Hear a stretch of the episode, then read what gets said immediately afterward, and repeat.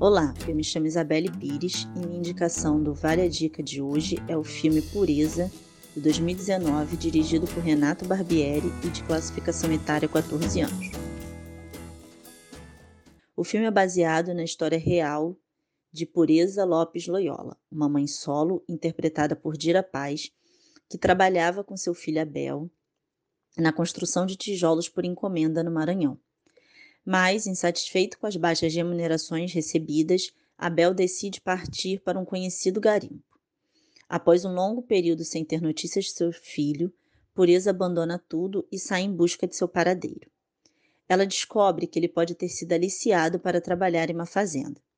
Pureza então se aproxima de um conhecido aliciador da região e ouve sua conversa com os novos homens que seriam levados para a fazenda.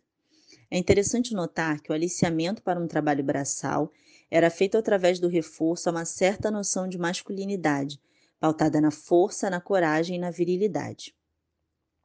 Pureza consegue adentrar essa fazenda por meio do trabalho como cozinheira. Na fazenda, os trabalhadores são levados diretamente a um armazém, onde deveriam comprar equipamentos para a execução do trabalho, botas e alimentos, que seriam descontados de suas remunerações, fazendo com que o trabalhador já iniciasse na fazenda com uma dívida a ser paga e que só aumentava, visto que aquele era o único local onde poderiam comprar seus itens de necessidade básica. Nessas condições, eles nem mesmo chegavam a receber seus ordenados porque as dívidas com armazém ultrapassavam as remunerações combinadas. Através da busca de pureza pelo paradeiro de seu filho, vemos a exploração do trabalho se manifestar sob a coerção de armas e castigos físicos e nas condições de vida, pois os trabalhadores dormiam em galpões, no meio da mata e bebiam água barrenta conseguida nos rios próximos. Vemos trabalhadores que, quando cogitavam reclamar o pagamento de seus salários e demonstrar o desejo de sair da fazenda, eram ameaçados com a dívida que incluía até mesmo o transporte que os levou à fazenda.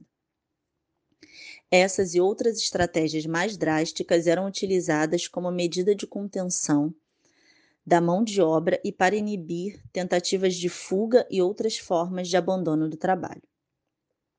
Continuando a busca por seu filho, Pureza foge da fazenda e, com a ajuda do padre local, conhece uma auditora fiscal do Ministério do Trabalho interessada em criar um grupo especial de combate ao trabalho escravo em fazendas do Amazonas, que a leva para Brasília para abordar o tema a partir de suas experiências.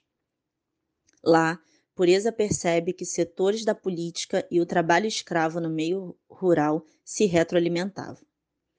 A luta de pureza a tornou um símbolo do combate ao trabalho análogo à escravidão e o grupo móvel, que foi criado graças às provas apresentadas por ela, libertou mais de 52 mil trabalhadores em condições análogas à escravidão entre 1995 e 2017. Nos últimos anos, os temas do trabalho forçado e do trabalho análogo à escravidão vêm despertando cada vez mais o interesse dos historiadores e ganhando espaço entre os temas de pesquisa da história social do trabalho. Nesse sentido, o filme Pureza representa uma ótima indicação do cinema brasileiro para os interessados nessa temática.